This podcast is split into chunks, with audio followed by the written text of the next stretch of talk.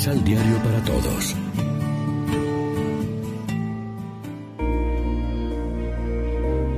Primera lectura del libro de Malaquías. Dice el Señor Omnipotente, ya se acerca el día en que va a encenderse el fuego de mi ira como un horno. Todos los soberbios y todos los malvados serán la leña. El fuego encendido ese día los consumirá, y no quedará de ellos ni la raíz ni las ramas.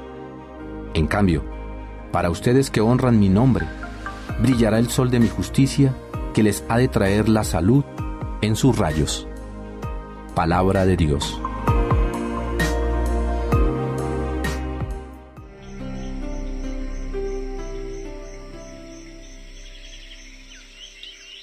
Salmo responsorial.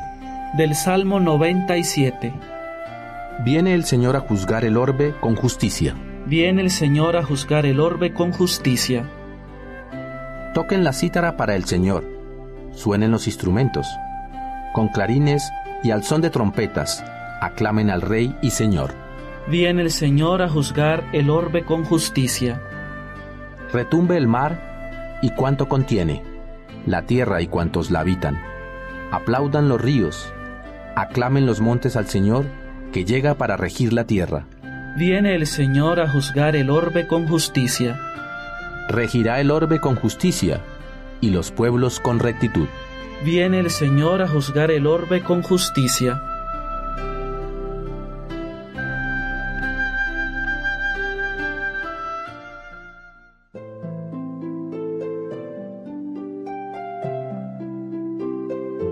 Segunda lectura de la segunda carta de San Pablo a los tesalonicenses. Hermanos, ya saben en qué forma deben seguir nuestro ejemplo, porque no estuvimos entre ustedes rehuyendo el trabajo, ni recibiendo de balde el alimento de ninguno.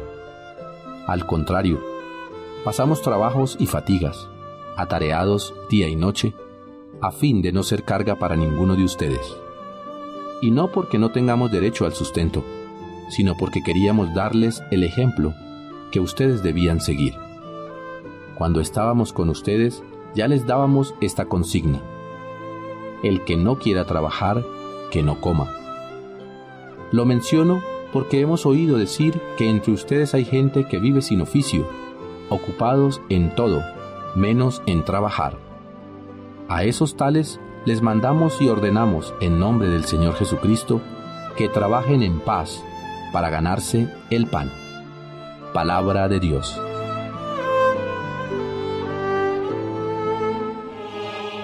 Proclamación del Santo Evangelio de nuestro Señor Jesucristo, según San Lucas. Algunos hacían notar a Jesús las hermosas piedras y los ricos adornos que habían sido regalados al templo. Jesús dijo, Llegará el tiempo en que de todo lo que ustedes admiran aquí, no quedará piedra sobre piedra. Todo será destruido. Le preguntaron entonces, Maestro, dinos cuándo sucederá eso. ¿Cuál será la señal de que va a suceder? Jesús contestó, Tengan cuidado y no se dejen engañar, porque muchos vendrán en mi lugar diciendo, yo soy el Salvador. Esta es la hora de Dios. No lo sigan. Cuando oigan hablar de guerras y disturbios, no se asusten. Porque primero tiene que pasar eso, pero el fin no vendrá enseguida. Después les dijo, Se levantará una nación contra otra y una raza contra otra. Habrá grandes terremotos, pestes y hambre en una y otra parte se verán también cosas espantosas y señales terribles en el cielo. Pero antes de eso, a ustedes los tomarán presos y los perseguirán. Los entregarán a los tribunales judíos y los llevarán a las cárceles. Los harán comparecer ante los reyes y gobernadores porque llevan mi nombre. Esta será para ustedes la oportunidad de dar testimonio de mí. No se olviden entonces de lo que ahora les advierto, de no preparar su defensa. Porque yo mismo les daré palabras tan sabias que ninguno de sus opositores las podrá resistir o contradecir.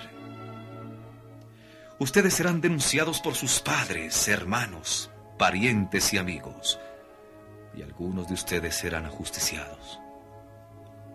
Serán odiados de todos a causa de mi nombre, pero no se perderá ni uno de sus cabellos. Manténganse firmes y se salvarán. Lección Divina Amigos y amigas, ¿qué tal? Hoy es domingo 17 de noviembre, celebramos el trigésimo tercer domingo del tiempo ordinario en la liturgia y como siempre nos alimentamos del pan de la palabra. No nos dejemos llevar por las perturbaciones exteriores típicas del lenguaje apocalíptico, sino por las interiores necesarias que anuncian y preparan el encuentro con el Señor. Aunque estamos conscientes de que también hoy, en diversas partes del mundo, se viven situaciones apocalípticas, es posible también una lectura personalizada, ciertamente no evasiva, que dirige la atención sobre la responsabilidad personal. Lucas, a diferencia de los otros evangelistas, subraya que no ha llegado el final, que es necesario vivir la espera con empeño. Abramos los ojos sobre las tragedias de nuestro tiempo, no para ser profetas de desventuras, sino valerosos profetas de un nuevo orden basado en la justicia y la paz. También los acontecimientos bélicos, y hoy diremos las acciones terroristas, no son principio del fin. Todo esto sucede, pero no es señal del final. Lucas quiere prevenir la ilusión del final inminente de los tiempos con la consiguiente desilusión y abandono de la fe. El cristiano está llamado a conformarse con Cristo. Me han perseguido a mí, dice Jesús, también los perseguirán a ustedes. Llega el momento de poner la confianza total en Dios. Jesús insiste en una actitud activa y dinámica que supere los alarmismos, las falsas señales del fin de los tiempos, los falsos profetas y Cristos. Se trata de afrontar las calamidades de la vida con una esperanza cierta en la acción de Dios en la historia de la humanidad, pues Él interviene para bien de todos los suyos, como afirma San Pablo, en todas las cosas interviene Dios para el bien de los que lo aman. Reflexionemos. ¿Qué tan firme es nuestra fe en la palabra de Dios? Caemos con frecuencia en la tentación de querer desafiar a Dios poniendo en duda su palabra. Oremos juntos. Señor Jesús, en nuestro compromiso de dar a conocer la justicia de Dios, tú nos prometes palabras sabias. Danos la sabiduría que proviene del Espíritu Santo. Amén. María, Reina de los Apóstoles, ruega por nosotros.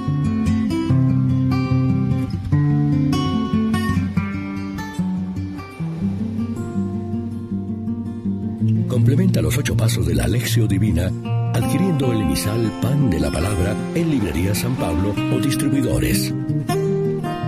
Más información www.sanpablo.co Palabra. Vive la reflexión.